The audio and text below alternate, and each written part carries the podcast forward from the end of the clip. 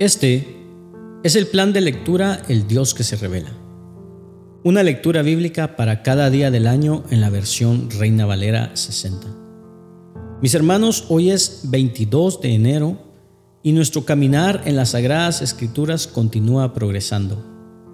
El día de hoy iremos a Génesis capítulo 23 y acompañaremos al siervo Abraham en caravana fúnebre a la cueva de Macbela en donde enterrará y descansarán los restos de su amada esposa Sara. Iremos luego al Nuevo Testamento, Mateo capítulo 22.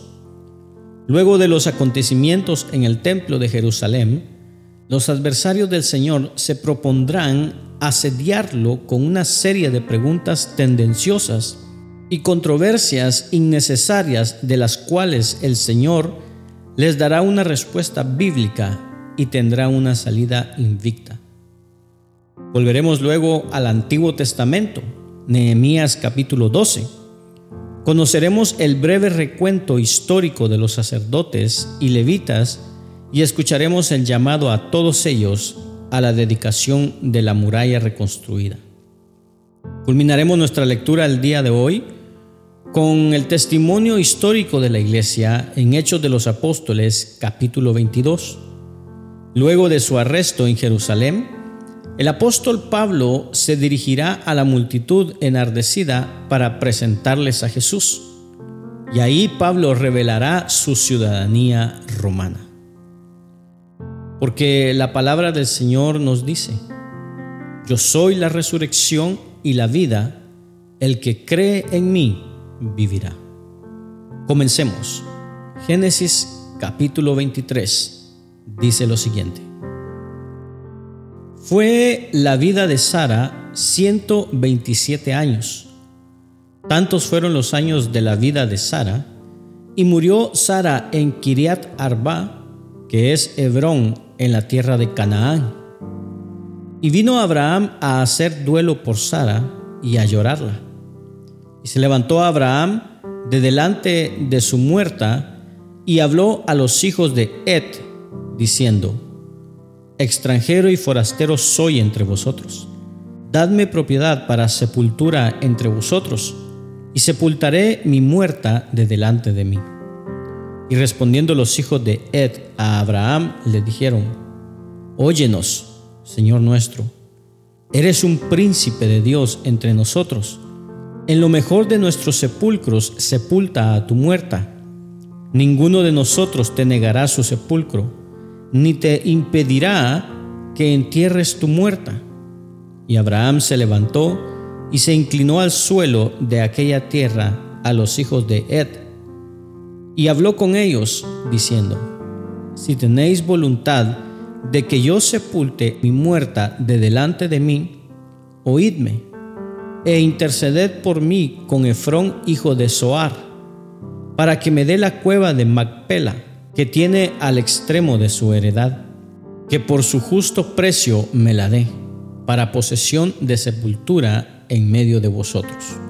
Este Efrón estaba entre los hijos de Et, y respondió Efrón Eteo a Abraham en presencia de los hijos de Et, de todos los que entraban por la puerta de su ciudad, diciendo, No, Señor mío, óyeme, te doy la heredad y te doy también la cueva que está en ella. En presencia de los hijos de mi pueblo te la doy. Sepulta tu muerto. Entonces Abraham se inclinó delante del pueblo de la tierra y respondió a Efrón en presencia del pueblo de la tierra, diciendo, antes, si te place, te ruego que me oigas. Yo daré el precio de la heredad, tómalo de mí y sepultaré en ella mi muerta. Respondió Efrón a Abraham, diciéndole, Señor mío, escúchame, la tierra vale cuatrocientos ciclos de plata. ¿Qué es esto entre tú y yo? Entierra pues tu muerta. Entonces Abraham se convino con Efrón y pesó a Abraham a Efrón el dinero que dijo, en presencia de los hijos de Ed, cuatrocientos ciclos de plata de buena ley entre mercaderes. Y quedó la heredad de Efrón, que estaba en Macpela, al oriente de Mamre, la heredad con la cueva que estaba en ella, y todos los árboles que había en la heredad, y en todos sus contornos, como propiedad de Abraham, en presencia de los hijos de Ed y de todos los que entraban por la puerta de la ciudad.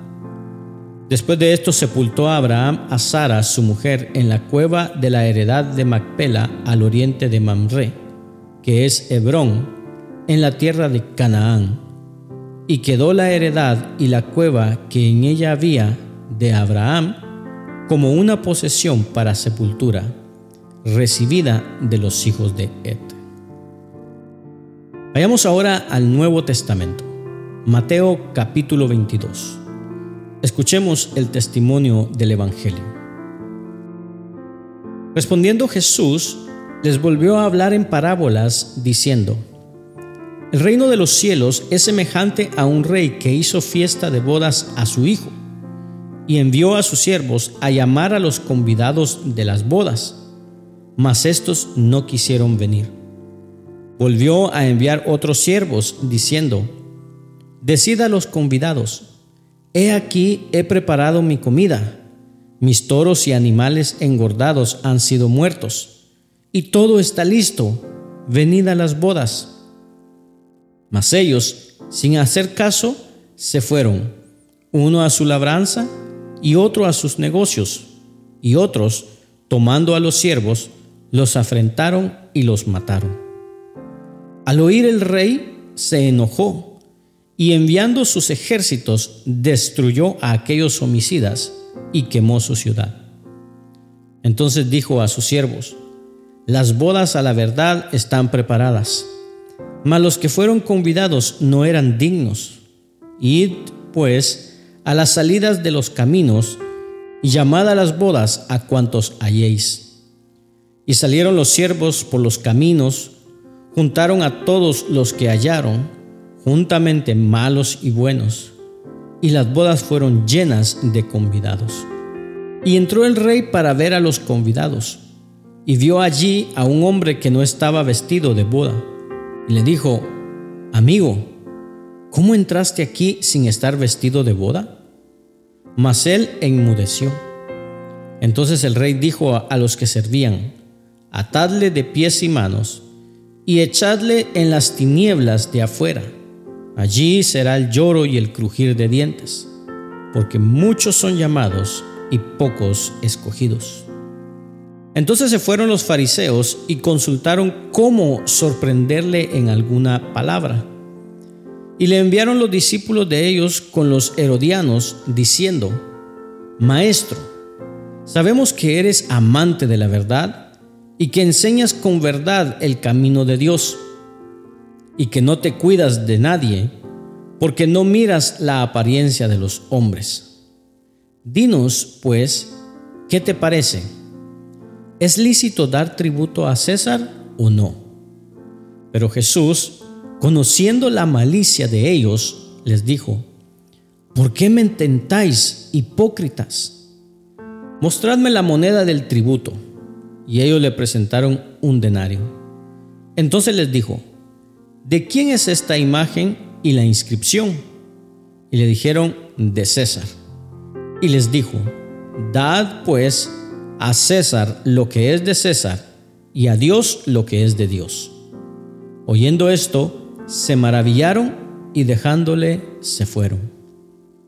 Aquel día vinieron a él los saduceos, que dicen que no hay resurrección, y le preguntaron, diciendo, Maestro, Moisés dijo, si alguno muriere sin hijos, su hermano se casará con su mujer y levantará descendencia a su hermano. Hubo pues entre nosotros siete hermanos. El primero se casó y murió, y no teniendo descendencia, dejó su mujer a su hermano. De la misma manera también el segundo y el tercero hasta el séptimo. Y después de todos murió también la mujer. En la resurrección, pues, ¿de cuál de los siete será ella mujer, ya que todos la tuvieron? Entonces respondió Jesús, les dijo, erráis ignorando las escrituras y el poder de Dios.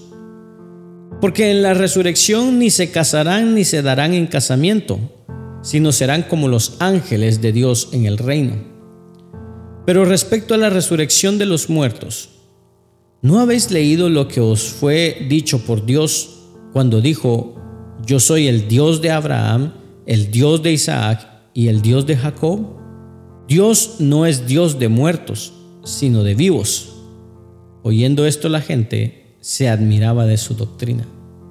Entonces los fariseos, oyendo que había hecho callar a los saduceos, se juntaron a una. Y uno de ellos, intérprete de la ley, preguntó por tentarle diciendo, Maestro, ¿cuál es el gran mandamiento de la ley? Jesús le dijo, Amarás al Señor tu Dios con todo tu corazón y con toda tu alma y con toda tu mente. Este es el primero y grande mandamiento. Y el segundo es semejante. Amarás a tu prójimo como a ti mismo. De estos dos mandamientos dependen toda la ley y los profetas. Y estando juntos los fariseos, Jesús les preguntó, diciendo, ¿qué pensáis del Cristo? ¿De quién es hijo? Le dijeron, de David. Él les dijo, pues como David en el Espíritu le llama Señor, diciendo, dijo el Señor a mi Señor, siéntate a mi derecha, hasta que ponga a tus enemigos por estrado de tus pies. Pues si David le llama Señor, ¿cómo es su hijo? Y nadie le podía responder palabra, ni osó alguno desde aquel día preguntarle más. Volvamos al Antiguo Testamento al testimonio de la reconstrucción. Nehemías capítulo 12. Estos son los sacerdotes y levitas que subieron con Zorobabel, hijo de Salatiel, y con Jesúa, Seraías, Jeremías, Esdras, Amarías, Maluc, Atus, Secanías, Reum, Meremot, Ido, Gineto, Abías, Mijamim, Maadías, Bilga, Semaías, Joyarib, Jedaías, Salú, Amoc, Ilcías y Jedaías. Estos eran los príncipes de los sacerdotes y sus hermanos en los días de Jesúa. Y los levitas, Jesúa, Benuí, Cadmiel, Severías, Judá, Matanías, que con sus hermanos oficiaba en los cantos de alabanza, y Bacbuquías y Uni, sus hermanos, cada cual en su ministerio. Jesúa engendró a Joacim, y Joacim engendró a Eliasib, y Eliasib engendró a Joiada. Joiada engendró a Jonatán, y Jonatán engendró a Jadúa. Y en los días de Joacim los sacerdotes jefes de familias fueron de Seraías, Meraías, de Jeremías, Ananías, de Esdras, Mesulam, de Amarías, Joanán, de Melicú, Jonatán, de Sebanías, José, de Arim, Atna, de Merayot, Elcai, de Ido, Zacarías, de Ginetón, Mesulam, de Abías, Sicri, de Minianim, de Moadías, Piltai, de Bilga, Samúa, de Semaías, Jonatán, de Joyarib, Metanai, de Jedaías, Uzi, de Salai, Calai, de Amoc, Eber, de Ilcías, Asabías, de Jedaías, Natanael. Los levitas en días de Eliasim, de Joyada, de Joanán y de Jadúa fueron inscritos por jefes de familias. También los sacerdotes, hasta el reinado de Darío el persa. Los hijos de Leví, jefes de familias, fueron inscritos en el libro de las crónicas hasta los días de Joanán, hijo de Eliasib. Los principales de los levitas, Asabías, Severías, Jesúa, hijo de Catmiel, y sus hermanos delante de ellos, para alabar y dar gracias, conforme al estatuto de David, varón de Dios, guardando su turno. Matanías, Bacbuquías, Obadías, Mesulam, Talmón y Acub, guardas, eran porteros para la guardia a las entradas de las puertas. Estos fueron en los días de Joacim, hijo de Jesúa, hijo de Josadac, y en los días del gobernador Nehemías y del sacerdote Edras, escriba.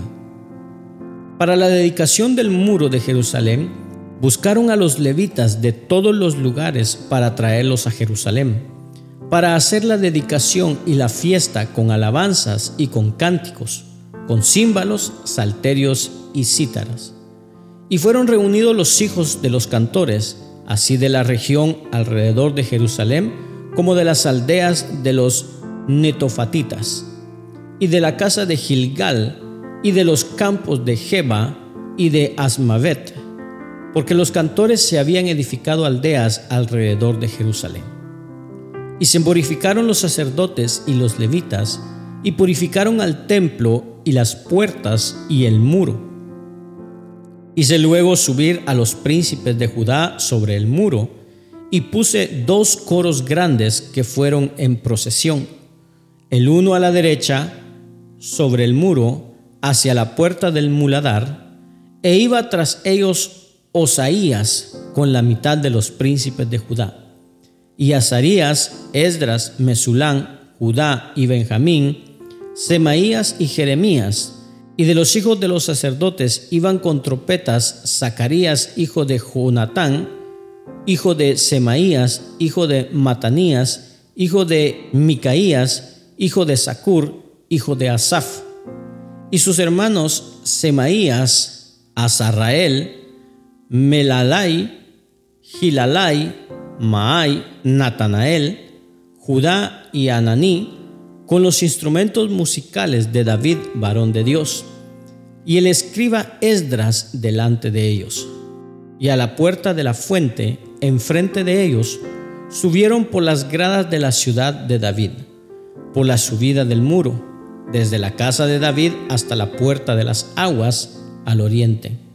El segundo coro iba del lado opuesto, y yo en pos de él, con la mitad del pueblo sobre el muro desde la torre de los hornos hasta el muro ancho, y desde la puerta de Efraín hasta la puerta vieja y a la puerta del pescado, y la torre de Ananeel y la torre de Amea hasta la puerta de las ovejas, y se detuvieron en la puerta de la cárcel.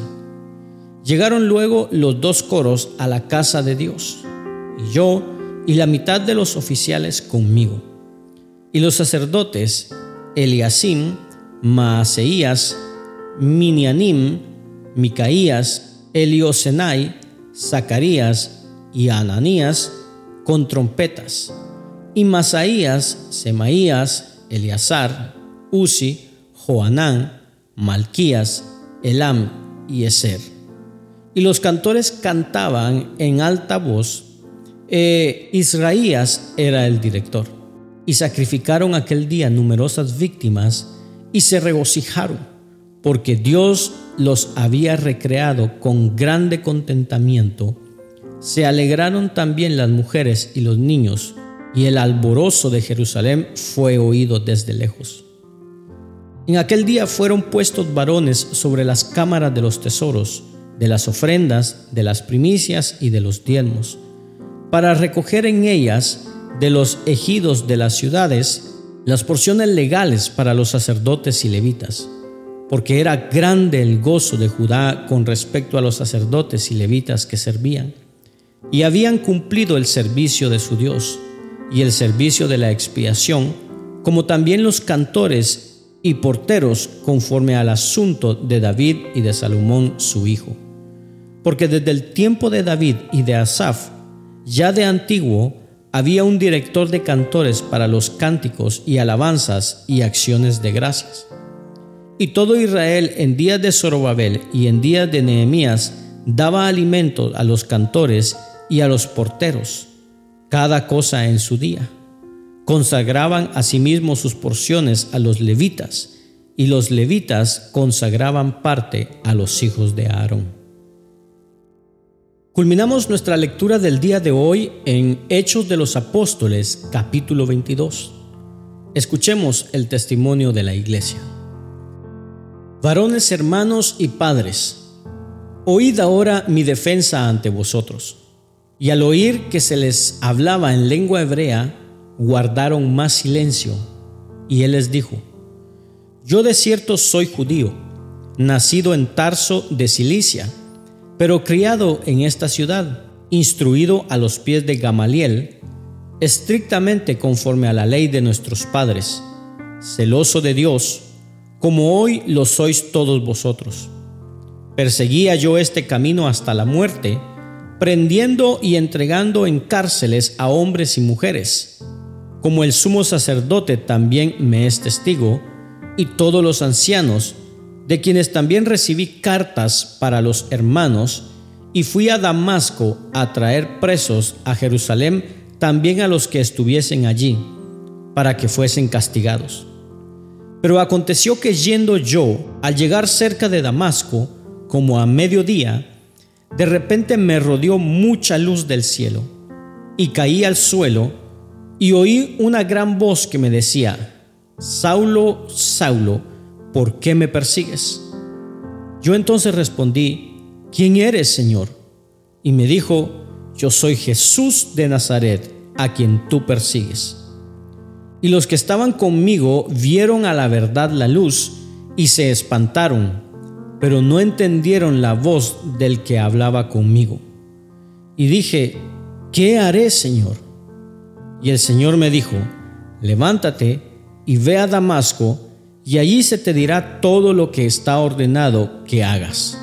Y como yo no veía a causa de la gloria de la luz, llevado de la mano por los que estaban conmigo, llegué a Damasco.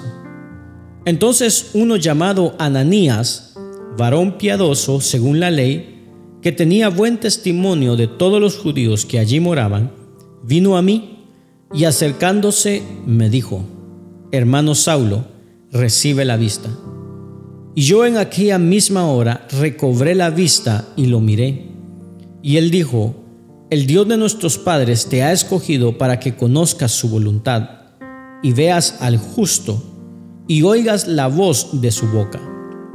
Porque serás testigo suyo a todos los hombres de lo que has visto y oído. Ahora, pues, ¿por qué te detienes? Levántate y bautízate y lava tus pecados invocando su nombre. Y me aconteció, vuelto a Jerusalén, que orando en el templo me sobrevino un éxtasis, y le vi que me decía, date prisa y sal prontamente de Jerusalén, porque no recibirán tu testimonio acerca de mí. Yo dije, Señor, ellos saben que yo encarcelaba y azotaba en todas las sinagogas a los que creían en ti y cuando se derramaba la sangre de Esteban, tu testigo, yo mismo también estaba presente y consentía en su muerte y guardaba las ropas de los que le mataban. Pero me dijo, ve porque yo te enviaré lejos a los gentiles. Y le oyeron hasta esta palabra. Entonces alzaron la voz diciendo, quita de la tierra a tal hombre, porque no conviene que viva. Y como ellos gritaban y arrojaban sus ropas y lanzaban polvo al aire, mandó el tribuno que se le metiese en la fortaleza y ordenó que fuese examinado con azotes, para saber por qué causa clamaban así contra él. Pero cuando le ataron con correas, Pablo dijo al centurión que estaba presente, ¿os es lícito azotar a un ciudadano romano sin haber sido condenado? Cuando el centurión oyó esto, fue y dio aviso al tribuno diciendo, ¿qué vas a hacer? Porque este hombre es ciudadano romano. Vino el tribuno y le dijo, dime, ¿eres tú ciudadano romano? Él dijo, sí. Respondió el tribuno, yo con una gran suma adquirí esta ciudadanía. Entonces Pablo dijo, pero yo lo soy de nacimiento. Así que, Luego se apartaron de él los que iban a dar tormento, y aún el tribuno, al saber que era ciudadano romano, también tuvo temor por haberle atado. Al día siguiente, queriendo saber de cierto la causa por la cual le acusaban los judíos, le soltó de las cadenas y mandó venir a los principales sacerdotes y a todo el concilio, y sacando a Pablo, le presentó ante ellos. Gracias por acompañarnos en la lectura de hoy. Este es el plan de lectura El Dios que se revela. Una lectura bíblica para cada día del año en la versión Reina Valera 60. Esperamos que haya sido de bendición para tu vida. Comparte este mensaje con tus amigos y familiares. Acompáñanos el día de mañana y suscríbete a nuestras redes sociales. Ten un gran día, ánimo y adelante. Y recuerda, ser de bendición en donde quiera que estemos es el propósito de Dios por el cual nacimos.